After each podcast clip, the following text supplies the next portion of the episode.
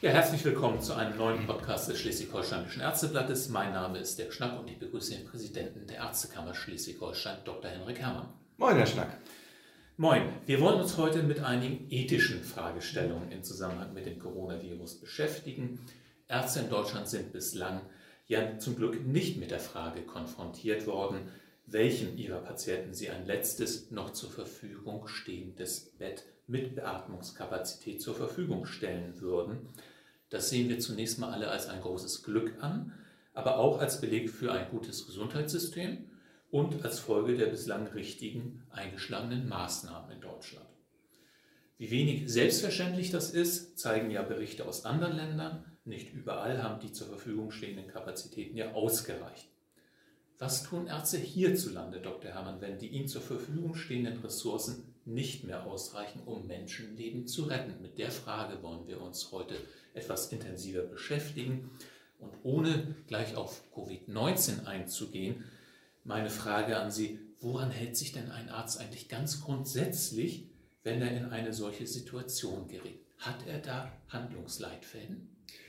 Er hat Handlungsleitfäden, die in unserer Berufsordnung, in dem Genfer Gelöbnis, äh, in unseren ethischen Kodizes hinterlegt sind die wir schon seit vielen, vielen Jahren äh, haben, die uns begleiten, die angepasst werden und die eine Handlungsleitlinie darstellen, äh, wie wir uns ethisches, ärztliches Handeln vorstellen. Diese ethischen Leitlinien basieren natürlich auf äh, Situationen der individuellen und individualisierten Medizin im Rahmen einer Pandemie kann es natürlich sein, dass wir wirklich an unsere Ressourcengrenzen kommen und äh, wir andere Fragestellungen haben. Wie Sie schon richtig eingangs gesagt haben, soweit sind wir in Deutschland. Glücklicherweise nicht. Wir hoffen es auch nicht. Was aber in meinen Augen wichtig ist, dass man darauf vorbereitet ist, sollte es mal so kommen.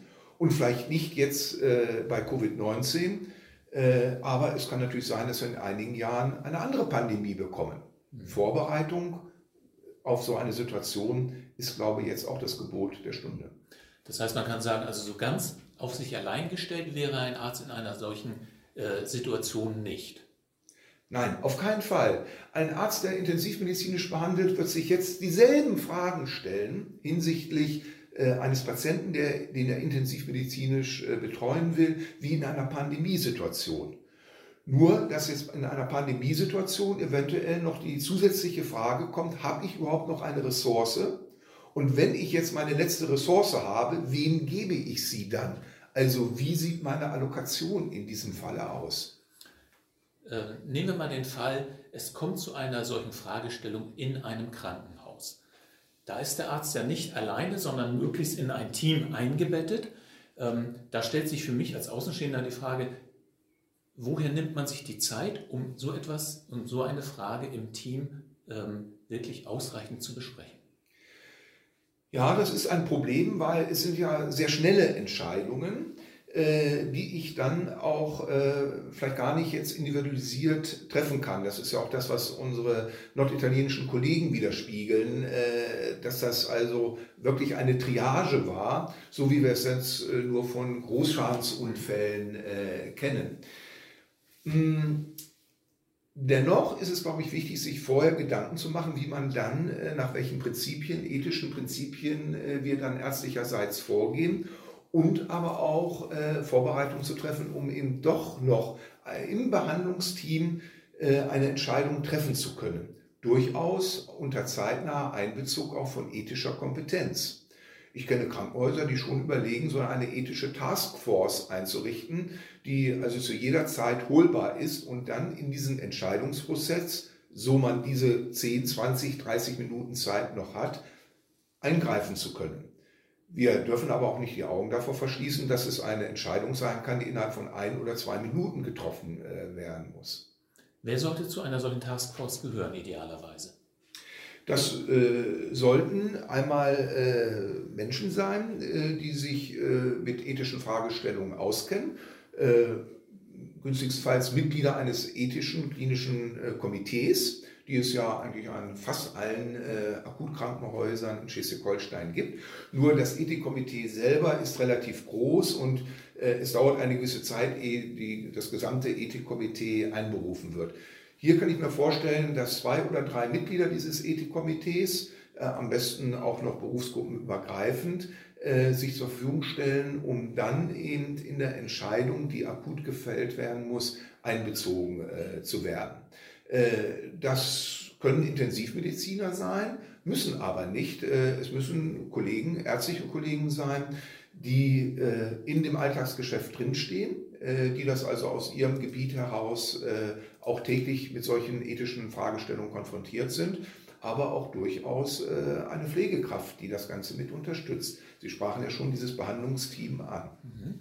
Nach welchen Kriterien würde dieses Team denn dann entscheiden? Im Zuge der Corona-Krise hören wir immer wieder, dass über das Alter gesprochen wird. Ja. Ist das Alter ein Kriterium, das für eine solche Entscheidung herangezogen werden sollte? In meinen Augen auf keinen Fall.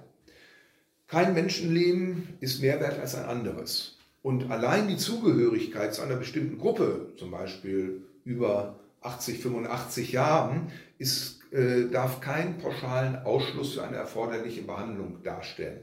Das ist, glaube ich, ganz wichtig. Jedes Menschenleben ist eben gleich wert. Das sagt der Deutsche Ethikrat und ich glaube, das sollte auch wirklich, auch in der Pandemiesituation, unsere ethische Grundhaltung darstellen. Es ist auch dort immer eine Einzelfallentscheidung. Das ist, glaube ich, ganz wichtig, so schwer sie auch vielleicht fallen mag. Einzelfallentscheidung, aber damit lässt man doch denn diese Taskforce oder das, das Team dann doch wieder etwas mehr alleine. Also man braucht ja ähm, Kriterien, anhand deren man entscheiden kann. Ja. Die ähm, die, wie die Deutsche Interdisziplinäre Vereinigung für Notfall- und Intensivmedizin, hat ja kürzlich die Erfolgsaussicht als ein Kriterium formuliert. Mhm. An äh, dieser Formulierung waren ja äh, auch äh, Ärzte aus Schleswig-Holstein beteiligt. Ist, das, ist die Erfolgsaussicht ein Kriterium, das Sie als, ähm, ja, als eins erachten würden, nach dem man sich richten kann?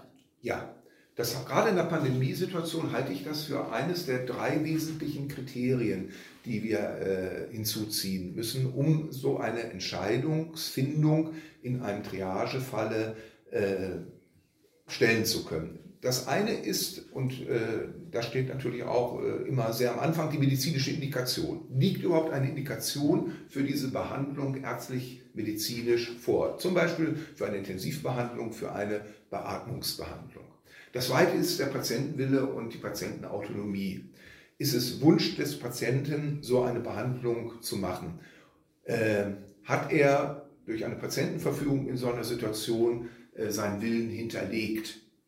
Und die dritte äh, Säule ist dann die klinische Erfolgsaussicht. Aber immer nur vor dem Hintergrund jetzt ähm, einer absoluten Ressourcenknappheit. Also die Fragestellung, ich habe zwei Patienten und habe nur noch ein Beatmungsgerät und kann auch zum Beispiel nicht verlegen, ja, dann äh, muss ich natürlich diese Entscheidung treffen. Das ist ja eine Entscheidung, die Laien dann ganz schwer nachvollziehen können und die äh, dafür absolutes Vertrauen in die Ärzte brauchen. Äh, und als Patient würde man sich vielleicht sagen, warum hat denn äh, Patient B neben mir eine bessere Erfolgsaussicht als ich selbst? Wie also ermitteln denn die Mediziner? die Erfolgsaussicht eigentlich. Ja. Das machen sie eigentlich auch im normalen intensivmedizinischen Geschäft. Da gehen natürlich Komorbiditäten ein, äh, da äh, geht der Gesamtzustand des Patienten äh, mit ein, äh, da äh, sind weitere Organdysfunktionen, die eine Rolle spielen. Das ist ja das, was auch in dem Papier der Fachgesellschaften ähm, als ein Ermessungsspielraum für diese ärztliche Entscheidung mit äh, thematisiert wird und das ist vollkommen richtig. Äh, wir müssen davon ausgehen, dass sich da bestimmte äh, Erkenntnisse auch noch ändern werden. Wir lernen ja tagtäglich dazu äh, mit Covid-19, äh, was relevante Mobilitäten sind. Wir bekommen Studienergebnisse nach und nach dazu, die es dann natürlich noch schärfen, dort die entsprechenden Entscheidungskriterien hinsichtlich Komorbiditäten einordnen zu können. Aber wichtig ist eben dieses Grundvertrauen, dass eben jedes Menschenleben gleich ist und ich nicht von vornherein aussortiert werde. Und wie allgemein akzeptiert ist dieses Kriterium Erfolgsaussicht innerhalb der Ärzteschaft eigentlich? Äh, Gibt es da nicht auch äh, alternative Denkmodelle? Zu, warum sagt man nicht zum Beispiel, wir entscheiden nicht nach dem Erfolg, sondern wir entscheiden danach, wo ist unser Eingreifen jetzt am dringlichsten? Ja, ja also äh, die verfasste Ärzteschaft, die Bundesärztekammer, aber auch die Landesärztekammern äh, bearbeiten dieses Thema äh, zurzeit. Ähm, ich gehe davon aus, äh, dass äh, wir auf Bundesärztekammerebene auch eine konsentierte Meinung dazu bekommen und dann äh, mit einer Orientierungshilfe eben uns an die ärztlichen Kolleginnen und Kollegen wenden können, die genau jetzt diese Säulen, die ich eben beschrieben habe, darstellt, um eben eine Orientierungshilfe zu sein. Ich selber bin gegen Algorithmen. Ich bin selber gegen ganz klare Richtlinien. Ähm, ich äh, bin zum jetzigen Zeitpunkt auch gegen gesetzgeberische Richtlinien, die das vorschreiben. Weil mir ist es wichtig, dass es immer eine Einzelfallentscheidung, auch in der Triagesituation äh, sein muss und äh, nicht einfach sozusagen nach einem Kochbuch, das herausgegeben wird. Im internationalen Umfeld wird das teilweise anders gesehen. Die Schweizer Akademie der Wissenschaften hat das schon sehr dezidiert auch herausgegeben, was dann äh, Ausschlusskriterien äh, sein könnten bei einer Ressourcenknappheit. Ähm, das äh, unterstütze ich aufgrund der Ausführungen, die ich auch vorhin gemacht habe, nicht. Sie sagen, es sollte äh, möglichst eine Orientierungshilfe geben für die Ärzte. Was bedeutet das denn juristisch? Jetzt mal angenommen, die Angehörigen von Patient äh, A klagen, weil Ärzte sich so entschieden haben, wie sie sich entschieden haben, und zwar nach dem äh, Erfolgs, äh, nach den Erfolgsaussichten und nicht nach der Dringlichkeit. Und äh, angenommen dafür gibt es ein, eine Orientierungshilfe. Was bedeutet das juristisch? Ja. Ähm, also die Dringlichkeit ist ja bei der Pandemie äh, immer äh, gegeben. Das ist ja jetzt aber ein Unterschied äh, zur Allokation in der Transplantationsmedizin. Da haben wir ja nicht nur die Dringlichkeit, sondern auch klinische Erfolgsaussichten und Ausschlusskriterien. Das sehe ich in der Pandemie ein bisschen anders. Die Dringlichkeit ist ja immer gegeben. Es ist eben die Ressourcenknappheit, die uns jetzt zu dieser Triage zwingt. Wenn das eine fundierte ärztliche und dokumentierte, nachvollziehbare Entscheidung ist, dann äh, sehe ich jetzt äh, strafrechtlich äh, keinen Überhang. Es ist natürlich immer eine tragische Situation, äh, nur mir bleibt ja gar nichts anderes übrig, als Entscheidungen zu treffen. Wir treffen auch ja jetzt in der individualisierten Medizin, tagtäglich auf der Intensivmedizin unsere Entscheidungen auch hin zur Therapiezieländerung. Das ist ja noch der nächste ethische Konflikt, äh, der äh, rauskommt. Ähm, wenn ich jetzt einen Patienten schon an der Beatmungsmaschine habe, dessen Erfolgsaussichten jetzt aber rapide sich verschlechtern durch ein Multiorganversagen und ich habe jetzt jemanden, der gerade kommt und eine Beatmungsmaschine äh, braucht, ich die aber nicht mehr habe, auch nicht in einer Verlegungssituation ähm, in Gebrauch nehmen kann, ähm, dann wird es ja sozusagen in der nächsten Ebene die Frage aufkommen, beendige ich äh, eingeleitete Therapien, was noch viel schwieriger in meinen Augen ist. Aber auch das wird ja eine Fragestellung sein. Und nochmal, wenn ich das gut fundiert äh, dokumentiere, dann äh, denke ich mir, äh, dass es strafrechtlich äh, nicht äh, ausschlaggebend sein wird. Wohl wissend, dass auch äh, bei den Juristen differierende Meinungen äh, da sind. Sie sprachen die Behandlungsteams an oder die, die Taskforces, die äh, man überlegt, in Schleswig-Holstein einzurichten an den Kliniken. Ähm, wenn es solche Teams schon gibt, ähm, geht man davon aus, dass sich die Mediziner äh, auch vorher mit ethischen Fragestellungen auseinandergesetzt haben. Nun hört man aber, dass dieses Thema zum Beispiel im Studium eine immer geringere Rolle in den letzten Jahren eingenommen hat. Ist das eine Fehlentwicklung? Ja, ich glaube schon, dass wir natürlich ähm, in dieser sehr technisierten Medizin äh, häufig ethische Fragestellungen vergessen. Und äh, ich halte es auch für eine wesentliche Aufgabe einer Ärztekammer, immer wieder darauf hinzuweisen, auf die ethischen Grundlagen äh, unseres ärztlichen Handelns. Äh, ob das jetzt in einer Pandemiesituation ist, ob das in der individualisierten Medizin ist, ob das auch von dem Hintergrund einer zunehmenden Ökonomisierung oder gar Kommerzialisierung in der Medizin ist, wenn wir unsere ethischen Grundlagen verlassen, dann haben wir auch in dem Patienten-Arzt-Kontakt und in dem Patienten-Arzt-Verhältnis eine grundlegende Störung, die ganz gefährlich ist. Und das ist die Basis unseres ärztlichen Tuns, dass dieser Grundkonsens über ethische Werte vorhanden ist und dass ich auch als Patient und auch als Angehöriger eines Patienten äh, immer darauf vertrauen kann, dass ein Ärztin, Arzt mir gegenüber diese ethischen Grundlagen einhält, die definiert sind und die jetzt nochmal eben geschärft werden für die Pandemiesituation. Was kann denn eine Landesärztekammer ganz, ganz konkret tun? Natürlich weisen Sie äh, zum Beispiel über das Ärzteblatt darauf hin, natürlich spielt das Thema in der Kammerversammlung immer mal wieder eine Rolle. Was kann eine Landesärztekammer darüber hinaus tun, um dieses Thema äh, auch immer wieder äh, präsent zu halten? Ja. Äh, wir sind ja dabei, äh, Ethikberatung auch in den ambulanten Bereich hineinzubringen. Ähm, das sogar auch für äh, Bürger dieses Landes zu öffnen, die auch ethische Fragestellungen dann an ein Ethikkomitee richten können, Fortbildung darüber zu machen. Aber was, Sie haben es schon angesprochen, ganz wichtig ist, es immer wieder im Bewusstsein zu halten. Und ich glaube, so eine Pandemiesituation schärft auch nochmal das Gespür dafür, dass das wichtig ist. Ähm, ich habe das ja so ein bisschen mit dem Begriff der Demut äh, beschrieben. Äh, wir sind häufig in der Medizin hochmütig, ob unsere Erfolge, äh, was auch zu einer gewissen Überheblichkeit vielleicht führt. Dieses ethische Handeln im ärztlichen Kontext hat auch ein bisschen was mit Demut zu tun. zu wissen, dass man eben nicht alles technisch lösen kann, sondern dass es eben, eben dieses ethische Fundament unseres Handelns gibt. Also hinweisen, äh, thematisieren und nicht als verstaubter Relikt älterer Zeiten irgendwo in der Schublade zu vergessen. Und wie schafft man es als Arzt, dass diese Entscheidung, die man dort trifft, äh, auch wenn sie im Team getroffen wird, dass die den äh, Angehörigen der betroffenen Patienten auch äh, so vermittelt wird, dass die das auch nachvollziehen können? Kommunikation, Kommunikation, Kommunikation.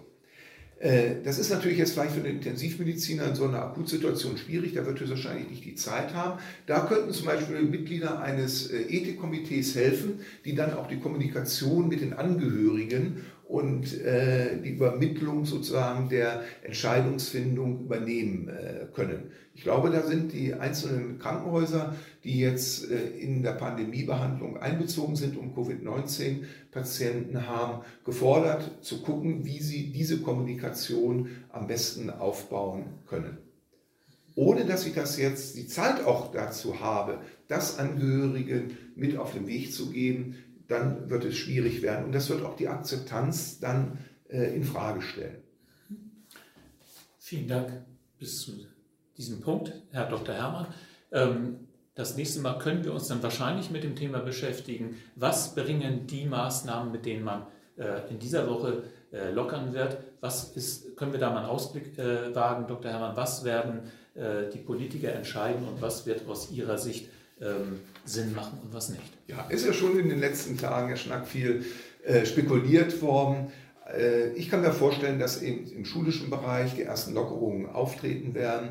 Ich finde es sehr schön, wenn jetzt die Abiturienten ihre Prüfungen machen können. Äh, Abstand bei solchen Prüfungen ist immer äh, wichtig. Ähm, äh, für die, die geprüft werden, äh, die würden lieber viel enger zusammen vielleicht sitzen.